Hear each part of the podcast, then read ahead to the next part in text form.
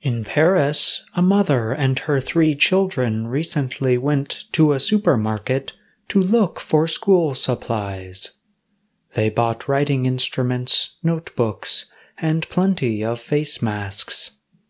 Parents and children across Europe have been making similar purchases at the start of a new school year.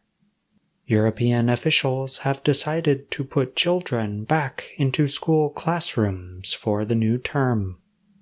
Facing an increase in coronavirus cases, officials in France, Britain, Spain, and other countries are making rules about masks, building new classrooms, and adding teachers.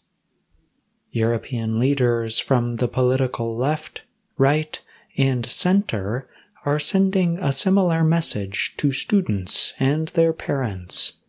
Even in a pandemic, children are better off in class. France's Prime Minister promised last week to do everything to get people back to school and work.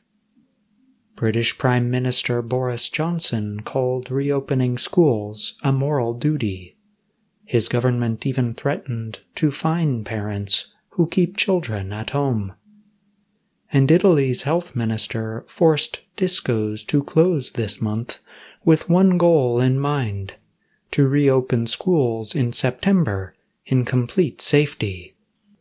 As both a parent and a teacher, Mathieu Maillard has a lot to worry about when French schools reopen. Over the past month, the number of virus infections has increased in France. Maillard thinks it is time for students to go back. School has to start up again at some point, he said. The health risk exists, but the risk of not putting children in school is even bigger. When governments ordered people to stay at home, he said, some students never joined his online literature classes. Some had no place to work or did not have computers. Our students really, really need school, he said. For those growing up in an environment plagued with violence and drugs, school is a place where they can breathe. In southeast London, father of three Mark Davis is looking forward to schools reopening in September.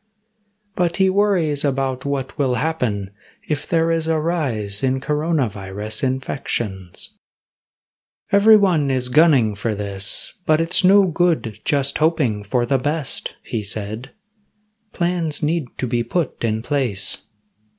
The British government says schools will only close if conditions become very bad.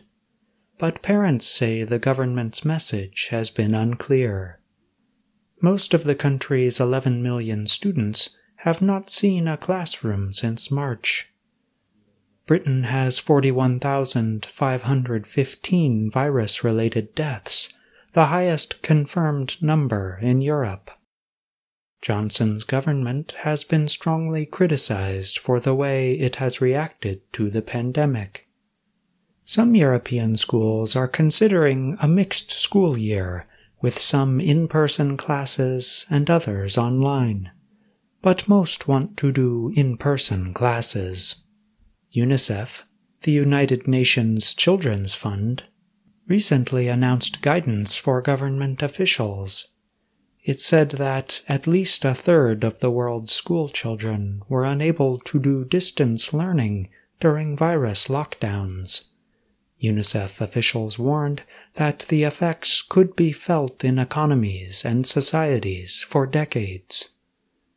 Medical experts say the risk of opening schools depends on how widespread COVID 19 infections are in the community and what safety measures are taken. Evidence suggests young children do not spread the disease very easily, but children aged 10 years and up may spread it as easily as adults.